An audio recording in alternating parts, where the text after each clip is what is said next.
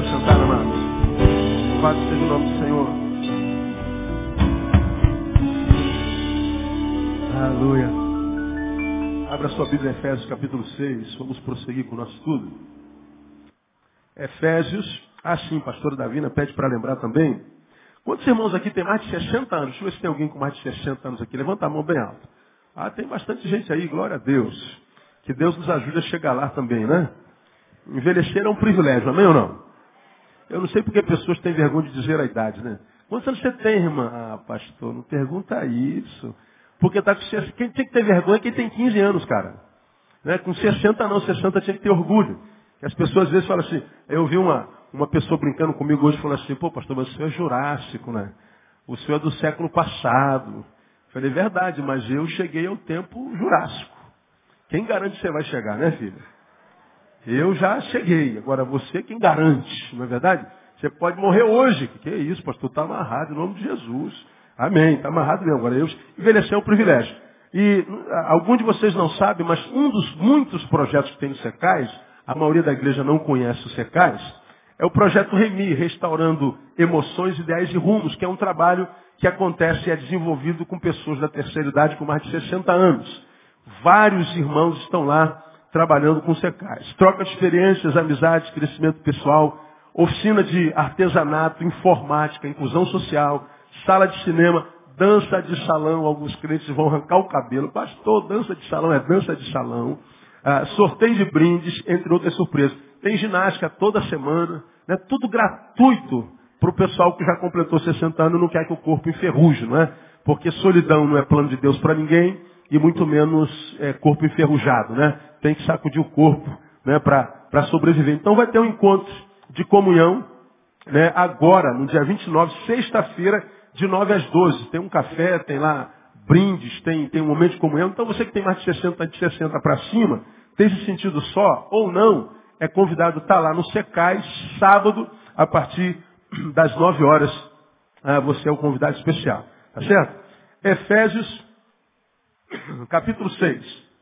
Nós temos estudado, irmãos, desde o início de abril, uma série de palavras que eu denominei é, não entristeçais o Espírito Santo, que vem aí do versículo 30, não entristeçais ao Espírito Santo de Deus, no qual foste selados para o dia da redenção. Sexta-feira foi o que eu falei, não? Falei sábado? Então é sexta-feira, dia 29. Pode convidar outros amigos de 60. Tá feito. Então, se você tem a rapaziada aí, né? Clube do Bolinha ou do Luluzinho, de 60 para cima, você pode chamar a rapaziada todinha dizer assim, ó, rapaziada, o bagulho vai ficar doido lá sábado, né? E a gente está sexta-feira, como eu falei, vocês estão ouvindo errado, né?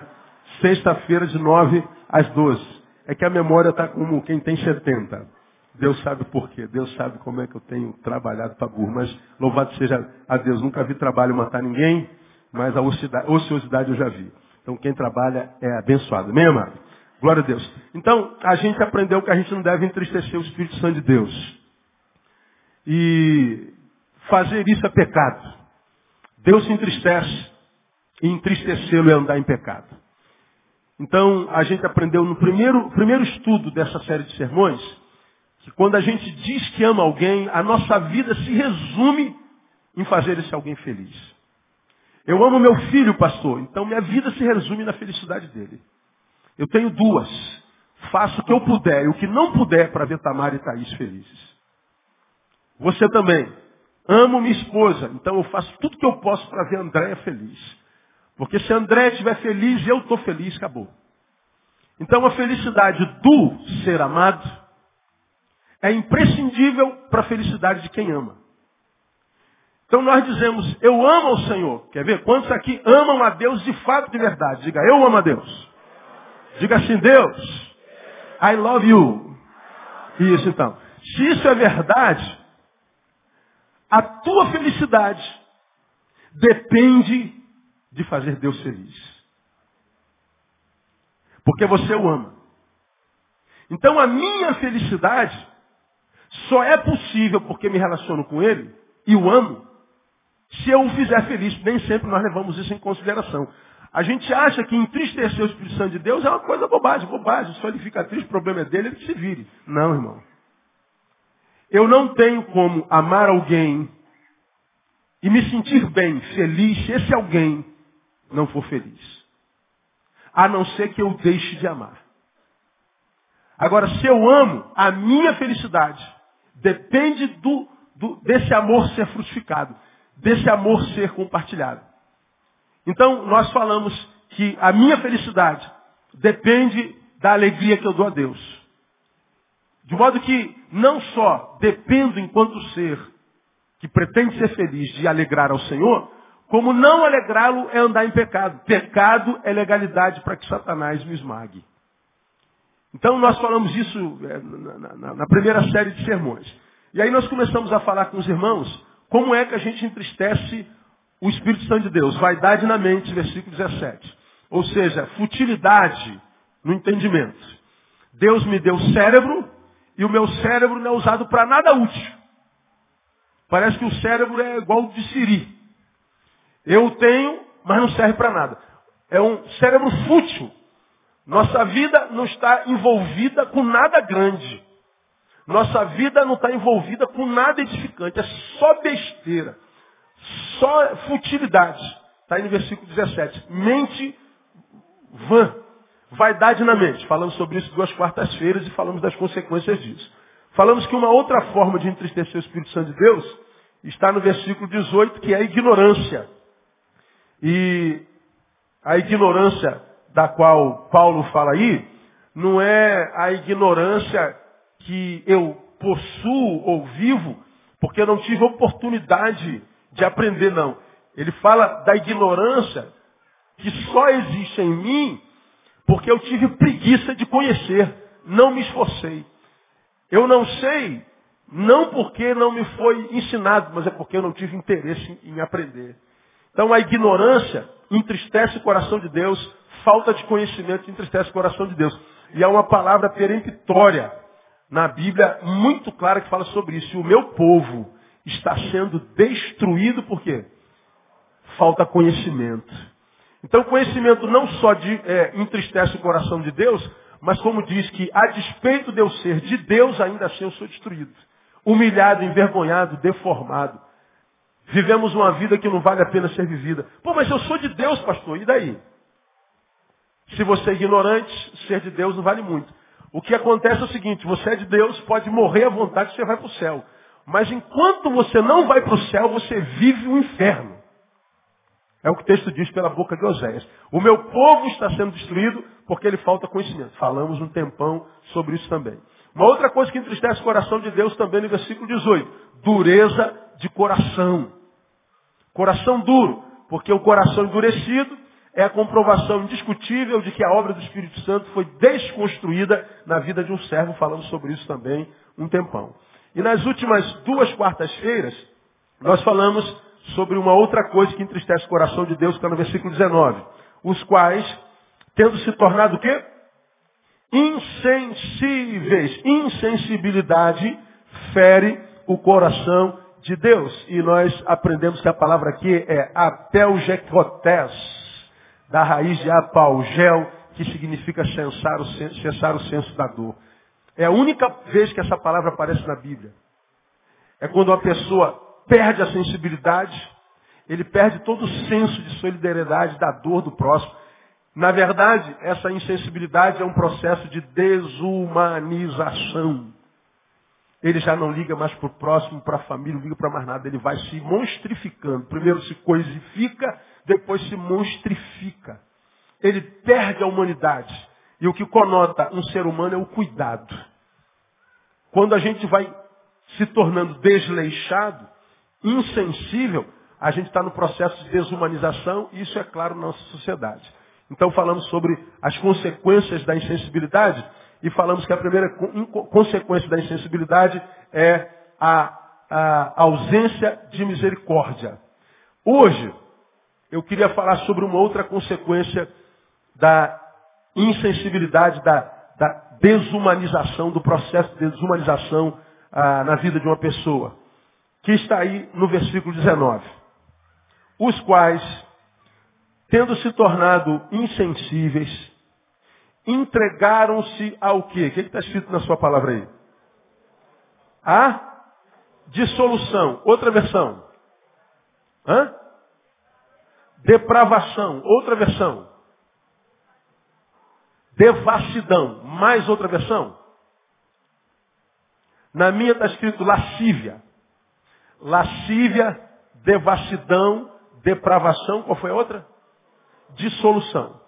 Então veja, o homem se torna insensível, ele vai se coisificando, o coração vai endurecendo, o coração endurece, perde a sensibilidade, se desumaniza.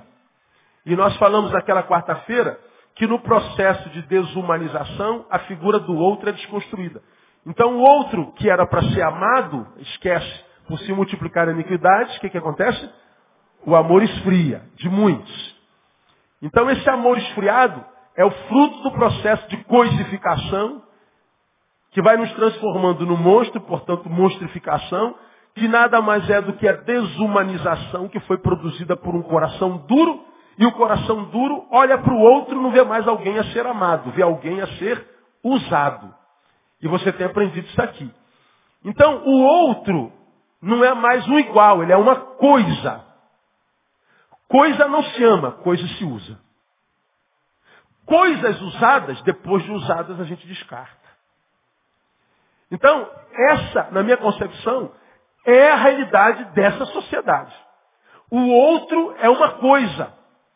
De tal forma isso é uma realidade e, e tão premente na sociedade, que hoje você vê com frequência a própria mãe pegando o seu filho e jogando na lixeira. Hoje aconteceu de novo, ontem aconteceu de novo. Então, a, o que até bem pouco tempo atrás era impossível, porque a maldade estava em todo lugar, mas uma mãe, não, mãe não faz isso. Hoje virou moda. Esse estado é, horripilante de viver como nós vivemos hoje, é exatamente isso que Paulo diz aqui que nós temos pregado nessas quartas-feiras. Eu entro numa escola e arrebento a cabeça de 12 crianças.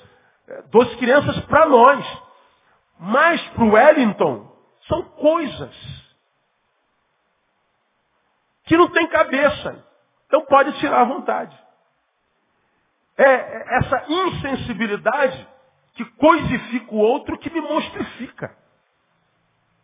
Produto do coração duro que gera insensibilidade. Agora, esse homem desumanizado, insensível, coisificado, monstrificado, tem como primeiro sinal da insensibilidade não é nem a produção da dor, é a produção de prazer. Olha que coisa sinistra, irmão. Porque o texto está dizendo, vamos voltar para o texto, os quais tendo se tornado insensíveis, entregaram-se à lascívia, à depravação, para cometerem com avidez toda sorte de impureza. E cometer com avidez, com força. Então veja, o camarada mente fútil. Tornou-se ignorante, não sabe. Vencido.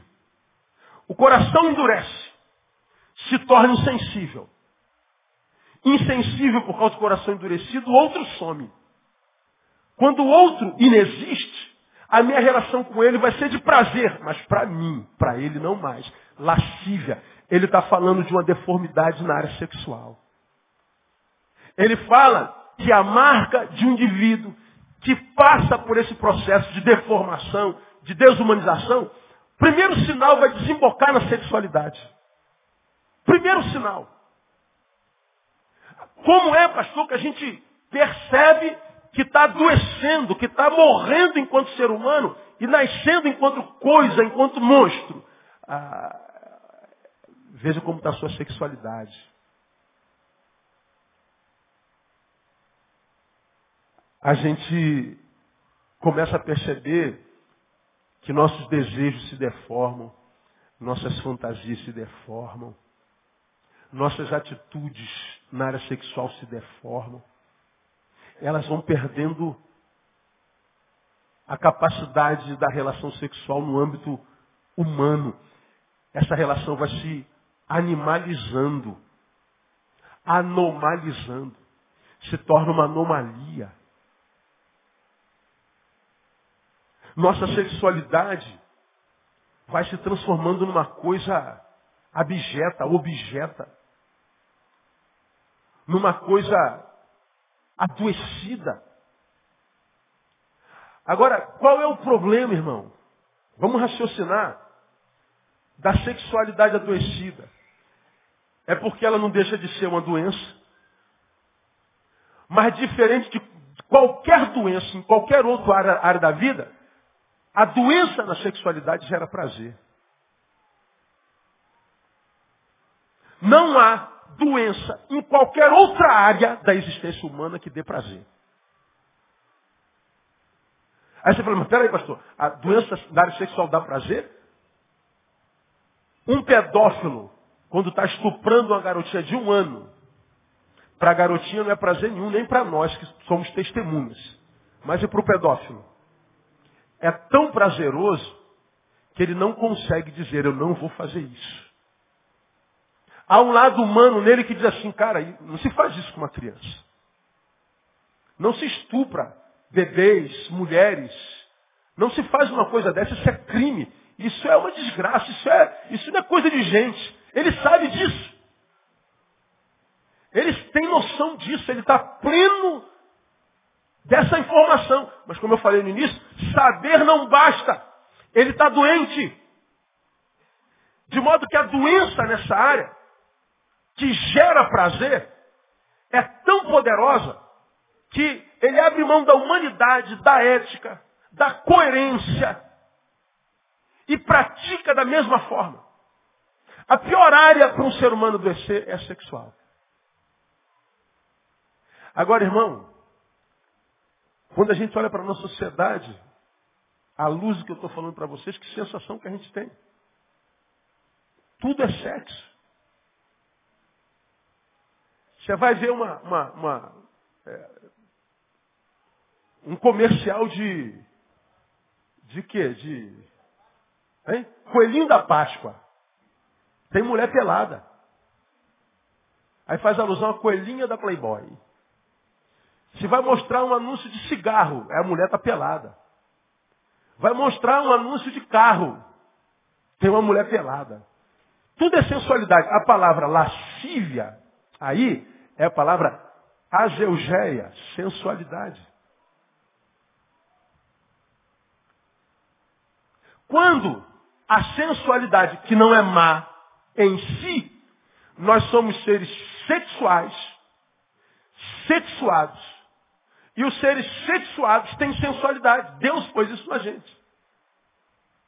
Quem aqui que é casado e não gosta de ver sua mulher arrumadinha para aquela noite? Aquela lingeriezinha você falou, oh, Jesus, sangue de Jesus tem poder. Cheirosa. Hã? Ela bota aquela musiquinha que foi o marco histórico do início do seu namoro. Que quando tocam vocês se lembram do outro. E vieram com aquela camisola. E ela vai tirando a camisola, a cabeça começa a voar. Ô oh, Jesus, para, pastor, para, pastor, que senão eu pego. Nós casados sabemos o que estamos falando. Da mesma forma como nos aborrecemos que a nossa esposa só usa aquela calçola que a vovó usava. Que se tu tá afim, acaba na hora. Eu, eu ia usar uma palavra aqui, mas é pesado demais. Né? Mas você sabe qual é a palavra. Então, não dá. Às vezes eu brinco com assim, amor, essa, essa calça está muito pastoral, esse negócio de pastor não dá certo aqui não. Esquece que você é pastora, minha filha. Que é isso? Está amarrado esse negócio de pastor. O negócio de pastor não é de Deus, né? Então seja só Andréia, né? Então, a, a, a, gente, a, gente, a sensualidade faz parte da existência humana. Agora, do que, que a Bíblia está falando? Do adoecimento dela. A deformação humana manifesta-se exatamente na sexualidade. E nós vemos uma sociedade que parece que respira sexo, tudo é sexo. As mulheres que estão ganhando dinheiro na televisão, não ganham dinheiro por causa do cérebro, ganham dinheiro por causa da bunda. Essa geração hortifruti granjeira. Melão, melancia, jaca, banana. E a televisão chama de celebridade. Encontrei com uma no aeroporto, há alguns dias atrás. E aquele vulco-vulco atrás daquela mulher. Linda, por sinal. Não sou hipócrita. Sentou do meu lado no avião. Eu, meu livrinho lento. Ela vê o livro e fala assim, já li esse livro. Ah, já leu? Que legal. Qual parte você gostou dele? Bem, bem. É, não, tem muito tempo que eu li. Leu nada. Leu nada. Eu não falei isso, lógico. Aí, o que, que você faz? Mas eu sou pastor. Estou indo fazer uma conferência. Aí eu que eu não presto, falei assim, você.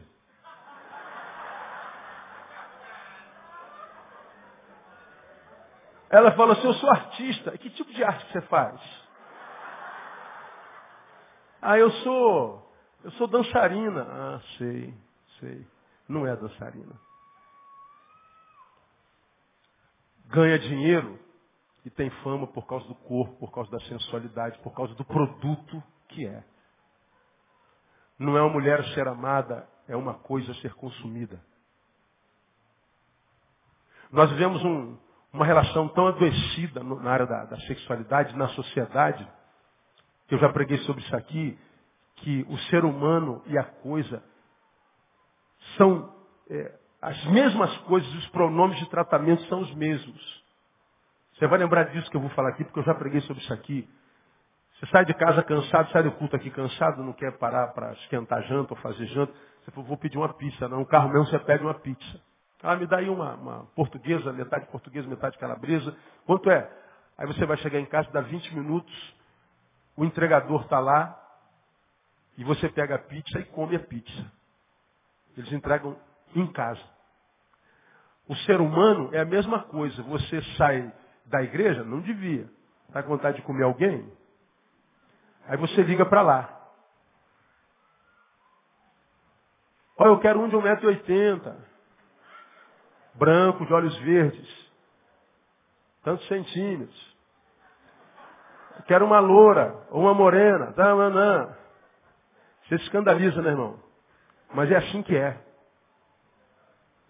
Você se escandaliza porque você não tem coragem de mergulhar na realidade. Fica fingindo que isso não tem a ver com você. Aí, o homem objeto ou a mulher objeto qual a pizza chega na porta da sua casa. Da mesma forma como a pizza entrou e você comeu, essa pessoa entra, você come e depois descarta. Joga o resto fora. É o mesmo processo. O verbo é o mesmo, o comer. Só que isso virou tão normal que a gente acredita que Deus vê isso como normal que a gente acredita que não é doença, porque quase todos estão doentes, a gente acredita que a doença é o normal. Não é, irmão. Porque a palavra de Deus não muda. A sociedade muda. A palavra de Deus, o Deus da palavra, não.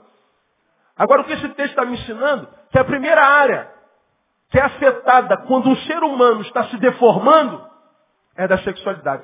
Isso não quer dizer, irmão, que você não vai ter é, desejos, que você não vai ter os seus tesões. Não, tudo vai ter. Todos nós temos igual.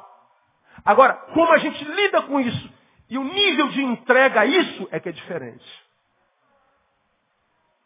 Afetados nós somos, se não individualmente, sociologicamente.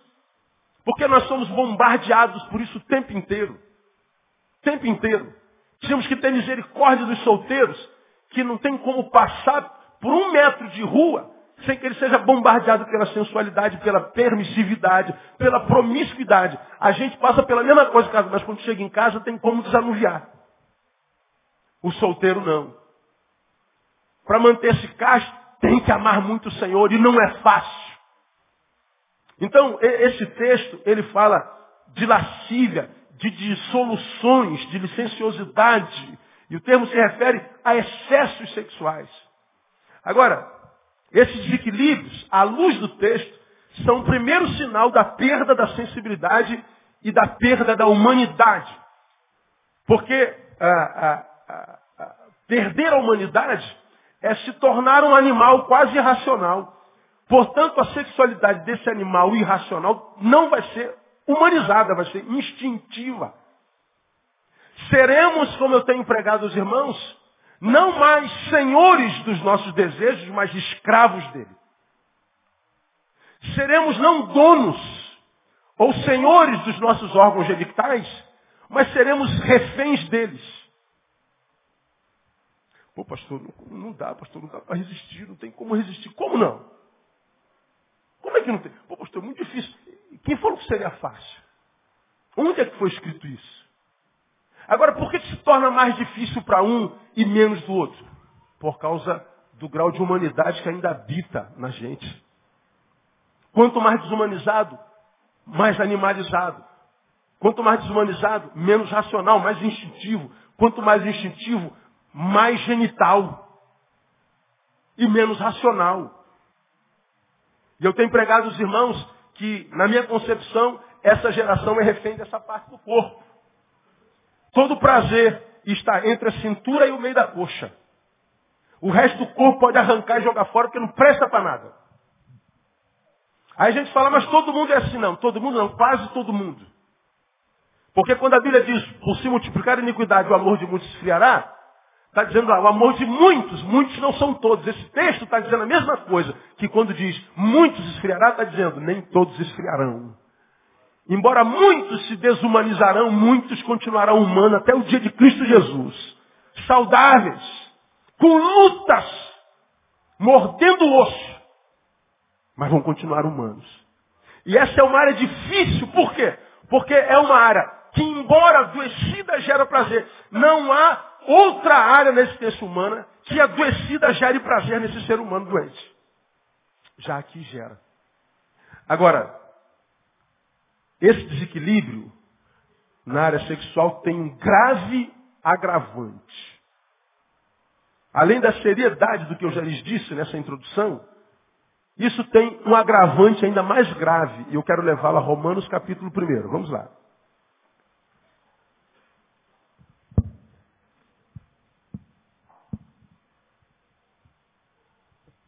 Romanos 1.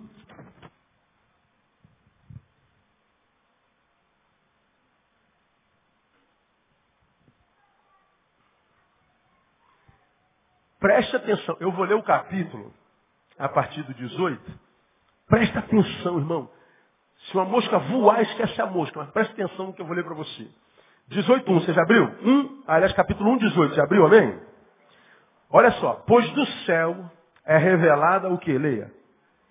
A ira de Deus contra toda a impiedade e injustiça dos homens que detêm a verdade e injustiça. Porquanto que de Deus se pode conhecer, nele se manifesta porque Deus lhe manifestou. Pois os seus atributos invisíveis, o seu eterno poder e divindade são claramente vistos desde a criação do mundo, sendo percebidos mediante as coisas criadas, de modo que eles são inexcusáveis. Porquanto, tendo conhecido a Deus, contudo não o glorificaram como Deus, nem lhe deram graças, antes nas suas especulações se desvaneceram e o seu coração insensato se obscureceu. Dizendo-se sábios, sábios, tornaram-se estultos. E mudaram a glória do Deus incorruptível em semelhança da imagem de homem corruptível, de aves e de quadrúpedes e de répteis. Olha para cá. Explicando a primeira parte. Diz que do céu é revelada a ira de Deus contra toda a impiedade. De que impiedade ele está falando? De homens que foram muito bem informados, acharam que era sábio, se tornaram estultos. Por causa da estultice, se tornaram corruptos, se vangloriaram e se ensoberbeceram. É o que está em Efésios 4, 18, 19, que nós acabamos de dureza de coração. Portanto, a despeito de Deus ter criado o mundo e a sua glória, beleza, realidade, graça, ser ou serem manifestas na criação, como diz o salmista, toda a terra está cheia da glória de Deus. E Paulo diz, não tem como não reconhecer que toda essa terra está impressa, tatuada com a imagem de Deus. Porque só um Deus tão perfeito criaria coisas tão perfeitas. Só um Deus tão lindo criaria coisas tão lindas. Mas o homem, a despeito de saber que a terra revela a glória de Deus, não lhe deram glória. Não lhe renderam honra. Pelo contrário, mudaram a sua glória e passaram a adorar homens que eles transformaram em santos, a, a, a dar glória a animais, a répteis. Ao invés de adorar a Deus, adoraram a criatura. Paulo está falando o quê? De um distúrbio da espiritualidade. Uma espiritualidade deformada, equivocada. Vamos continuar. Ah, 24. Por isso, Deus os, o que? Leia para mim o verbo. Entregou. Diga, Deus os entregou. Então vamos lá, olha para cá. Suponha que isto aqui seja o homem que não deu glória a Deus, que pelo contrário adorou a criatura, se deformou na sua espiritualidade. Isso aí. Ele está na mão de Deus. Na mão de Deus. Volta para o texto. Por isso Deus os entregou nas concupiscências de seus corações, à imundícia, para serem os seus corpos desonrados entre si Pois trocaram a verdade de Deus pela mentira, adoraram e serviram a criatura antes que ao Criador, que é bendito eternamente. Amém. Pelo que Deus, leia para mim de novo, os entregou o quê? A paixões infames. Agora olha lá. Porque até suas mulheres mudaram o uso natural no que é contrário à natureza. Semelhantemente também os varões, deixando o uso natural da mulher, se inflamaram em sua sensualidade uns para com os outros, varão com varão, cometendo torpeza e recebendo em si mesmos a devida recompensa do seu erro. E assim como eles rejeitaram o conhecimento de Deus, Deus, por sua vez, leia para mim, os entregou a um sentimento depravado para fazerem coisas que não convêm. Então vamos lá, volta para cá. A sociedade longe de Deus, na mão de Deus. Não reconheceu a glória de Deus. Paulo, lá no Efésios capítulo 4, diz que o primeiro sinal desse homem é a mente fútil, ignorância, dureza de coração, insensibilidade, cujo primeiro sinal se manifesta na sua sexualidade. Ele fala desse homem aqui. Esse homem deformado na sua humanidade, portanto, na sua sexualidade, é alguém que estava na mão de Deus. E diz o texto, primeiro, no versículo 24, vamos lá de novo. Por isso Deus os entregou nas suas concupiscências de seus corações e a imundícia para serem os seus corpos desonrados em si. Eles estavam na mão de Deus e Deus os entrega a sua própria imundícia. Deus os larga. Porque vocês se desumanizaram, e o primeiro sinal está na sexualidade, na concupiscência, na devassidão, na lascívia, nessa coisa animal, é, é, adoecida, insana, ele está dizendo, eu abro mão de vocês e os entrego ao sentimento que os dominou. E ele diz que a coisa é tão sinistra que as mulheres mudaram o que é natural, a sua natureza, se inflamaram mulher com mulher, e também o varão, varão com varão, cometendo em si torpeza. Aí a gente volta ao versículo 26, lemos o 24 e vamos ao 26 pelo que Deus os entregou, de novo, a paixões infames. Aí a gente vai lá no 28. Assim como eles rejeitaram o conhecimento de Deus, Deus, por sua vez, os entregou ao sentimento depravado. Olha que coisa interessante, irmão, que esse texto está dizendo. O texto deixa claro que Deus entregou os homens aos seus desequilíbrios. Deus está dizendo, você se desequilibrou e não luta contra isso? Pois bem, eu te entrego a tua loucura. Te entrego a tua infâmia. Te entrego a tua depravação. Se você desumaniza e não luta para voltar a ser o que você é no coração de Deus, Deus está dizendo, eu te entrego. o texto é grave. Está dizendo que a insensibilidade que gera a depravação faz com que Deus deixe de ser nosso guia. Nos guiou até aqui, agora está dizendo agora, você é seu guia. Eu te entrego a si. E o pior, a este si, desculpa a redundância, adoecido, escravo dos desejos e sentimentos. A este teu eu depravado, insano, louco. Agora, eu ouço isso estremeço dentro de mim. Porque quando eu olho para o tempo que a gente está vivendo, aos meus olhos me parece que é exatamente isso que está acontecendo. Os homens não se amam mais, eles se usam. Nós nos matamos. Nós estamos perdendo o senso, a razão. Nós ficamos loucos. Quando pergunto, pastor, o que está acontecendo? Está aqui, ó, exatamente isso que eu estou falando para vocês. É como se Deus nos tivesse deixado. E é exatamente o que ele está dizendo aqui. Neil, se você adoece e percebe que você está no processo de decadência e não faz nada, nada do que você sabe pode te livrar daquilo no que você vai se tornar. Você vai se transformar num monstro escravo das suas emoções. Um monstro escravo dos seus sentimentos. Você não vai ter controle sobre mais nada. Atendi alguém que veio de Belo Horizonte. Equilibrado, manso, amigo. Disse assim, Neil, eu fui pego pela depressão. Eu nunca imaginei que eu pudesse perder o controle dos meus sentimentos, porque eu sempre fui muito tranquilo. Eu sempre fui muito, muito light, muito manso. Não me estressava com nada e não me estresso. Como é que eu posso estar assim? Porque eu falei que a perda do controle das emoções não tem a ver com mansidão ou com agitação. Tem a ver com consciência, percepção e conhecimento de si mesmo. Quando eu e você percebemos, irmãos, que em nós começam a brotar sentimentos, atitudes que não têm a ver com a gente, você fala assim, cara, isso não sou eu, meu. Sou eu, eu. Que isso? Eu estou agressivo demais. Eu estou, meu Deus, o que está acontecendo comigo?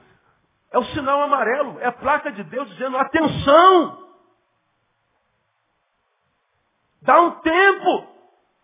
Faça uma revisão de si. Porque você pode chegar ao sinal vermelho, transpassar o limite, como eu preguei alguns, alguns domingos atrás, e ultrapassar o limite é entrar numa terra da qual a gente não tem controle, a gente não conhece, porque nós vivemos no limite a vida inteira. Passar do limite é entrar num terreno alienígena, numa terra estranha da qual nós não temos domínio. Então somos entregues à sorte. Quem lida com a sorte se encontra com azar. Sempre. Então quando a gente sabe que está tendo atitudes meio descabidas, que você sabe não tem a ver com o que você foi até então, isso é o quê? É, é a vida. É Deus dizendo, olha, cuidado. Você precisa dar uma paradinha, cara. Precisa dar uma respirada. Porque você pode estar num processo de desumanização, de coisificação, de monstrificação, e você pode adoecer sem que haja cura na cabeça do nosso amigo, amigo querido. Ele imaginou que ele nunca jamais seria pego pela depressão ou pelo descontrole emocional, porque sempre foi muito tranquilo. Agora você acha que o tranquilão não é bombardeado por essa multidão, por essa sem números de informações malditas que a gente, que a gente recebe toda hora? Está entrando, irmão. Está entrando. Está entrando. E o que entra em mim tira de mim alguma coisa que já estava dentro. E eu fui a vida inteira à proporção daquilo que havia dentro de mim. Se eu começo a deformar, é porque o que havia dentro de mim está saindo e alguma coisa outra está entrando. Agora, quem é capaz de, de, de raciocinar nesse nível? Poucos de nós. Agora você está recebendo de Deus a graça de caminhar numa palavra como essa, nesse nível, que eu acho que o mundo inteiro gostaria de ter. Agora, o mundo inteiro não está aqui, mas você está. Por que você acha que está aqui? Porque Deus sabe que de repente você está passando o limite. E você não pode brincar com essa desgraça aí. E o primeiro sinal se manifesta exatamente na sexualidade. Portanto, um dos sinais de que os desumanizados foram entregues a seus pecados, de que perderam a consciência, é sua total falta de controle quanto aos pecados da carne. Irmãos, ah, aqui vão uma palavra para você que tem desejos, tendências homossexuais ou é homossexual. Você vê essa sociedade clamando por direitos de igualdade. E eu acho que todos são iguais perante Deus e deviam ser perante a lei mesmo, inclusive os homossexuais. Quer saber minha opinião? Se dois homens, duas mulheres convivem juntos anos, os pais, a família abandonou. Aí um deles morre, aí a família aparece para pegar os bens. Eu acho que a família não tinha que pegar esses bens, tinha que ser do parceiro dele. Os direitos civis deveriam ser concedidos para quem vive junto. Isso não tem a ver com homossexualidade, tem a ver com convivência. Agora, a sociedade que clama para fazer da homossexualidade um terceiro sexo, é essa sociedade desumanizada, coisificada e monstrificada. Portanto, o senso de justiça e igualdade não é de uma sociedade saudável. Eu saiba, eu sei que essa palavra vai me dar problema amanhã, está indo para o mundo lá. O que eles chamam de justiça, a Bíblia chama de depravação. Agora, quando nós passamos por essa deformidade na área sexual, nós não podemos dizer assim, não, se eu tenho tendência a isso, eu tenho que me entregar. E sai do armário. É o discurso. Porque se eu sinto desejo por um homem, eu tenho que transar por um homem. Olha, os héteros sentem desejo por mulheres e não saem por aí transando com todo mundo. Se guardam. E o problema maior não está no fato de ter essa inversão, mas da forma como lida com isso. Por exemplo, a gente vê no Brasil parada gay, a gente vê é, todo mundo querendo jogar na nossa cara a sua sexualidade. E à luz da palavra, na minha concepção, sexualidade é uma coisa que deveria ser tratada em quatro paredes. Nem a heterossexualidade, nem a homossexualidade, nem a bissexualidade devia ser assunto público. Mas quando uma sociedade está adoecida, ela vive em torno do sexo. Como se o sexo fosse a coisa mais importante da vida. E não é. É uma coisa importante, é. Mas não é a razão da vida de ninguém. Por que, que essa importância supernatural, não é sobrenatural, é dada sobre a sexualidade? Só se fala nisso o tempo inteiro guerras de crentes e homossexuais, essa homofobia, morte de gente que, que tem a inversão. Por que, que essa questão sexual gera tanta guerra, tanto barulho? Porque era um assunto que não deveria interessar a ninguém senão a si próprio. A minha sexualidade deveria interessar nenhum de vocês e a sexualidade de vocês deveria interessar a ninguém. Isso é coisa que a gente vive no íntimo dos nossos foros e se vive dentro de quatro paredes.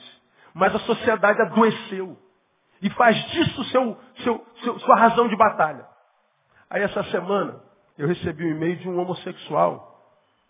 Ele não escreveu para mim, mas ele deu uma opinião sobre essa batalha que foi travada essa semana entre o deputado Jair Bolsonaro e a. Como é o nome dela? A Preta. Estavam num debate e a Preta Gil perguntou assim, deputado Bolsonaro, se seus filhos fossem homossexuais, o que, que o senhor faria? Aí ela falou assim, meus filhos nunca seriam homossexuais porque eles foram muito bem educados. Não viveram a vida promíscua que você vive, Preta. Isso ficou na mídia um mês. E está. Vou processar porque me chamou de o meio que eu vivo, não sei o quê, papá. Isso é preconceito, preconceito, preconceito, preconceito. Você não pode falar de deformação sexual porque hoje é crime. O que a Bíblia chama de depravação, na sociedade depravada, é motivo de glorificação. Inversão da palavra. Mesma coisa que o diabo fez no Gênesis e faz até hoje. Aí todo mundo massacrou o Bolsonaro porque ele foi um grosso, preconceituoso. Aí um homossexual escreveu o seguinte, vai dar para passar aí não? Passa aí, vamos ver se dá para ler. Achei interessante. Resposta do senhor Marco Maia ao Marcelo Tais, que é do programa CQC. Ele arrebentou com o Bolsonaro. E o Tais, pelo que se sabe, também é homossexual. Eu não sei. O advogado escreveu, tenho 42 anos, sou gay. Advogado e moro em Londres. Nunca sofri nenhum tipo de discriminação em virtude de minha orientação sexual. Como gay, penso que tenho alguma autoridade nesse assunto. Primeiramente, e já contrariando a turba, gostaria de expressar minha sincera simpatia pelo senhor Bolsonaro, que no fundo deve ser uma pessoa de uma doçura ímpar, apesar de suas manifestações grosseiras ou politicamente incorretas. Vou direto ao assunto. Nunca tive problemas em ser homossexual porque sou uma pessoa normal, como qualquer heterossexual. Esse negócio de viver a vida expressando diuturnamente sua sexualidade é uma doença. A sexualidade é algo que se encontra na esfera da intimidade e não diz respeito a ninguém. Quando esse e-mail me chegou, meu sermão já estava pronto. Esse sermão é feito por um hétero.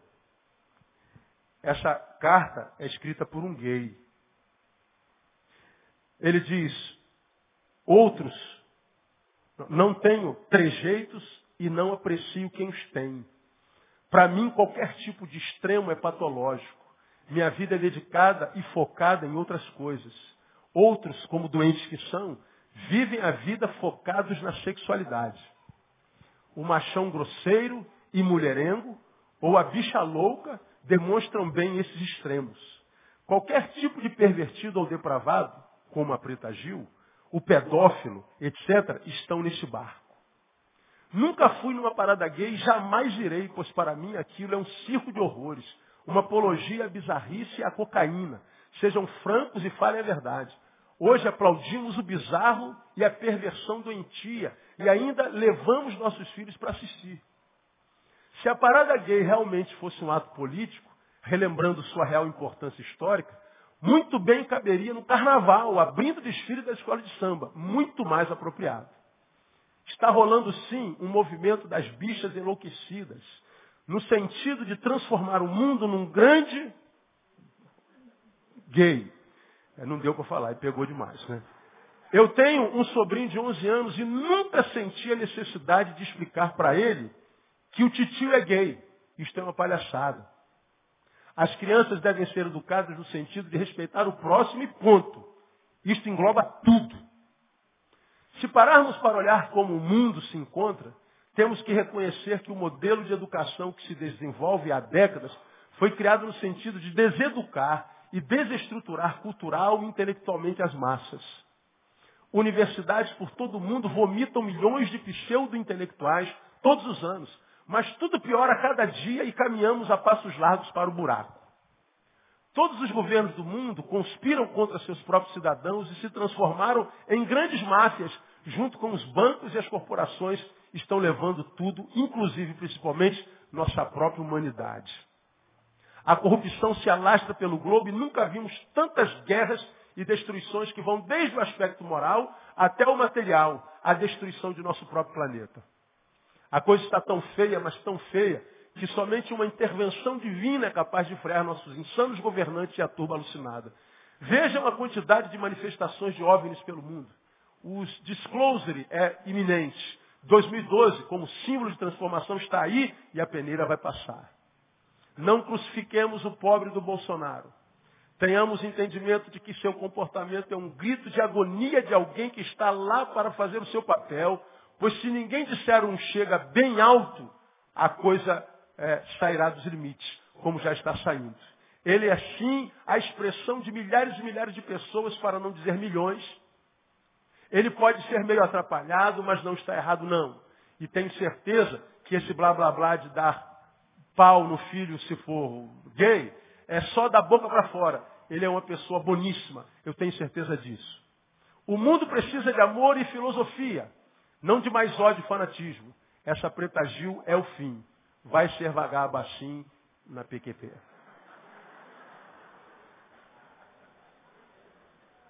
Um gay que não tem nada de promíscuo. Ele vive a homossexualidade dele na intimidade do seu ser. Nem você, nem eu temos nada a ver com isso, nem precisamos saber, porque isso é coisa individual. O que a Bíblia diz sobre isso está escrito. Agora, quando a gente sabe que a sociedade está doente, quando transforma isso que é íntimo em algo público e quer enfiar na goela de todo mundo. Meu irmão, nós fazemos parte dessa sociedade doida. E você pode ser o próximo doido. Você pode ser o próximo a enlouquecer. Eu e você somos todos testemunhas desse enlouquecimento social humano que nós estamos vivendo. Emoções arrebentadas. Porque coisa não tem emoção. Não há como uma coisa ser curada nas suas emoções, porque coisa não precisa de emoção. Se você se permite ser um refém da sua sexualidade, do seu pênis ou da sua vagina, se ali se concentra todo o foco de prazer que você tem, você não é mais humano. Porque Deus nos deu, como por exemplo no meu caso, 1,86m de corpo. Eu posso ter prazer no meu pênis, sim, mas na minha unha também. Posso ter prazer na boca e no cérebro. Posso ter prazer na, no aperto de mão, no abraço, na leitura de um livro, na leitura de uma poesia. Eu posso ter prazer na sola do meu pé pisando numa grama, correndo nos prados. Domingo passado eu estava no interior do interior de Goiás, numa cidade de 3.800 habitantes. Eu estava lá. Quando cheguei, parecia uma celebridade, chegando no micro-ônibus. Nunca pudemos acreditar que, que o senhor viria no lugar desse. Aqui estou. Um lugar paradisíaco com, com, com, com um lago. O nome do, do lugar é Três Ranchos. Maravilhoso. Falei, Deus, se esse lago revela tua beleza, tu és mais lindo do que eu imagino. Porque o lugar é maravilhoso. Ver uma coisa daquela gera prazer, nós podemos ter prazer nos olhos. Agora, irmão, olhe para a sua vida e veja como ele está. Se tudo que você tem como prazer na vida está na tua sexualidade, Deus está dizendo, filho, reveja a sua vida. Porque é o que esse texto está dizendo, e para mim, irmão, essa é uma das palavras mais graves e sérias que eu já preguei na minha vida. É que o primeiro sinal dessa desumanização e sensibilidade, a partir da dureza do coração, está na sexualidade. E o único lugar na existência humana que embora adoecido ainda gera prazer, é na sexualidade. Não há lugar algum na existência humana que doente gere prazer, que não na sexualidade. Quando eu olho para a minha geração, eu vejo isso. De modo que, irmãos, aqui, mesmo que o nosso tempo tenha acabado, eu não posso deixar de puxar uma sardinha para minha brasa e dizer para os irmãos o seguinte, para mim o que cura isso é a palavra. A fé vem pelo ouvir o que? Palavra. Respeito muito vocês que gostam de agitação, de vulco-vulco, de barulho, que gosta de produção, de fazimento, gosta de poder, poder, poder, poder, poder, poder e unção. E acha que eu não curto isso. Ah, curto, irmão. São de Deus é minha primeira oração do dia, todo dia. Mas eu acredito que a unção sem palavra não ajuda em nada. que me livra é o conhecimento. O meu povo está sendo destruído porque lhe falta conhecimento. Jesus disse, conhecereis a verdade, o que mais? A verdade libertará. Então você aprendeu, quando preguei sobre esse versículo, que a verdade não liberta. Que me liberta é conhecer a verdade. Se a verdade está aqui, mas eu não a conheço, continuo escravo. O que me liberta é o conhecimento. Então, ao invés de envolvermos, envolvermos, engajarmos em eventos, eventos, eventos, eventos, eventos, eventos, eventos. Estar ocupado de segunda a segunda, de manhã, de tarde e de noite. Bonito, todo mundo aplaude. Oh, que irmão esforçado, que irmã esforçada. Oh, parabéns, trabalho aberto. É tudo que tira para si é esse aplauso dos homens. Mas quando a vida aperta, irmão, quando a bifurcação é plantada no teu pé, decidir só é possível com conhecimento. Tenho visto tanta gente se perder. Todo dia, o tempo inteiro. Gente que trocou o conhecimento pela produção. Gente que imaginou que a informação gera sabedoria.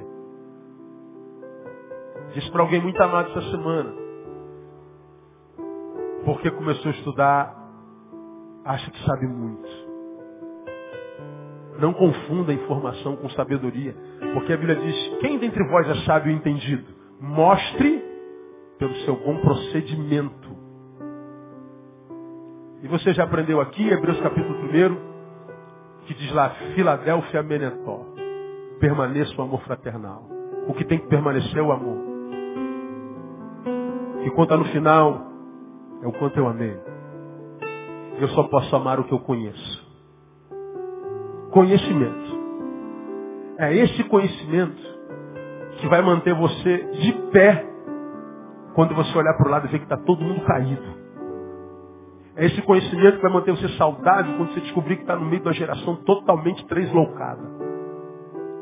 É esse conhecimento que vai manter você com a espiritualidade saudável quando você descobrir que quase todo mundo na tua igreja enlouqueceu. É o conhecimento. Porque os sinais estão aí, irmãos. As placas de Deus estão em todo canto, todo canto. É só saber ler. Eu vi um, eu vi um filme eh, num hotel nessa, nessa, nessa, nessa Páscoa. Eu não vou lembrar mesmo, a cabeça é. Você deve ter visto esse filme. É um garoto que é filho de Poseidon. Ladrão de raio. Alguém já viu ladrão de raio aqui? A maioria de vocês. O filho de Poseidon, ele tinha um dom. Ele via letras em linguagem desconhecida e diante dos seus olhos as letras se transformavam na língua dele em inglês. Inclusive quando ele foi ao Hades, ao inferno, se encontrar com. Como é o nome do Deus do, do, do inferno? Hã? Fale, Isaías. Hades. Ele foi lá no Hades se encontrar com Hades. Ele descobriu onde era a entrada do inferno. E era numa gruta estava atrás de um tipo outdoor que tinha uma pichação, umas letras esquisitas. Ele viu a pichação e mostrou a entrada do inferno. Ele tinha um dom. Ele quando via algumas escritos, algumas placas que ninguém conseguia ler, ele conseguia ler as letras eram clarificadas, tomavam sua forma normal. Irmão, o dom que Deus dá aos seus filhos é o mesmo. É a capacidade de ver o que ninguém vê.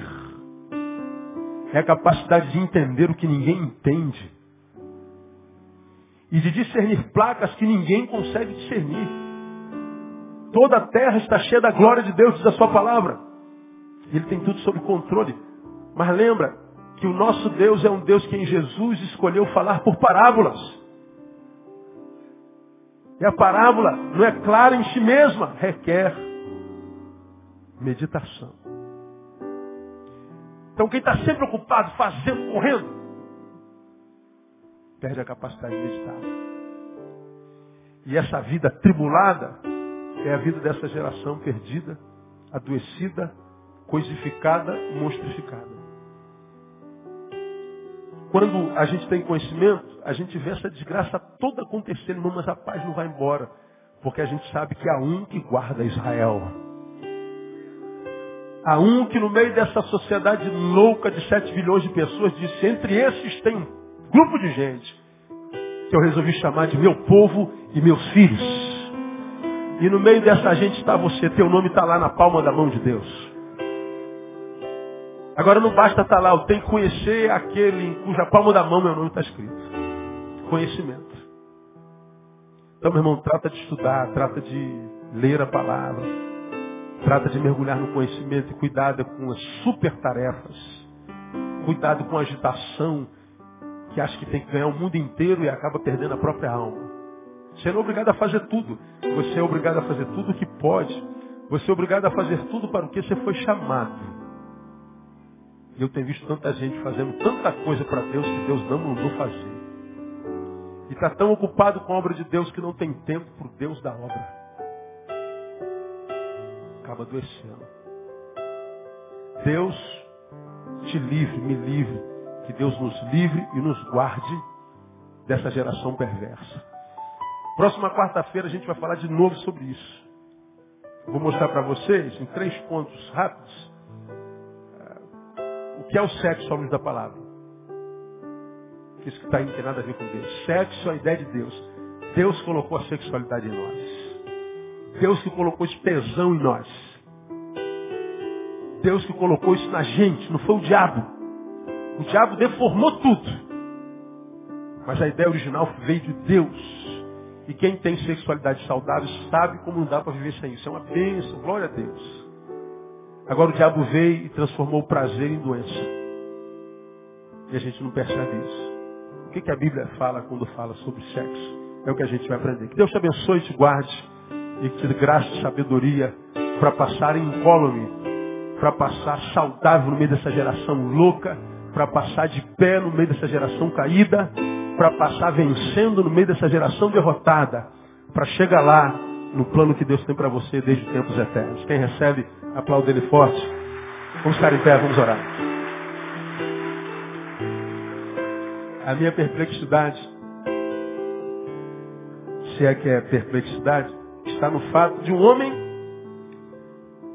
que a gente diz assim, nem de Deus é, quem somos nós para dizer que ele não é, consegue entender e alguns de seus filhos que dizem andar na luz não enxerga nada. Tem muitas ovelhas que não são desse rebanho, diria Jesus. Vamos orar. Deus, nós queremos ser do teu rebanho todos os dias, até o final da nossa vida. Temos visto tantos serem levados pelos valores dessa sociedade adoecida, enlouquecida, pervertida, lasciva meu Deus, confesso, muitas vezes nós achamos que não vamos suportar também.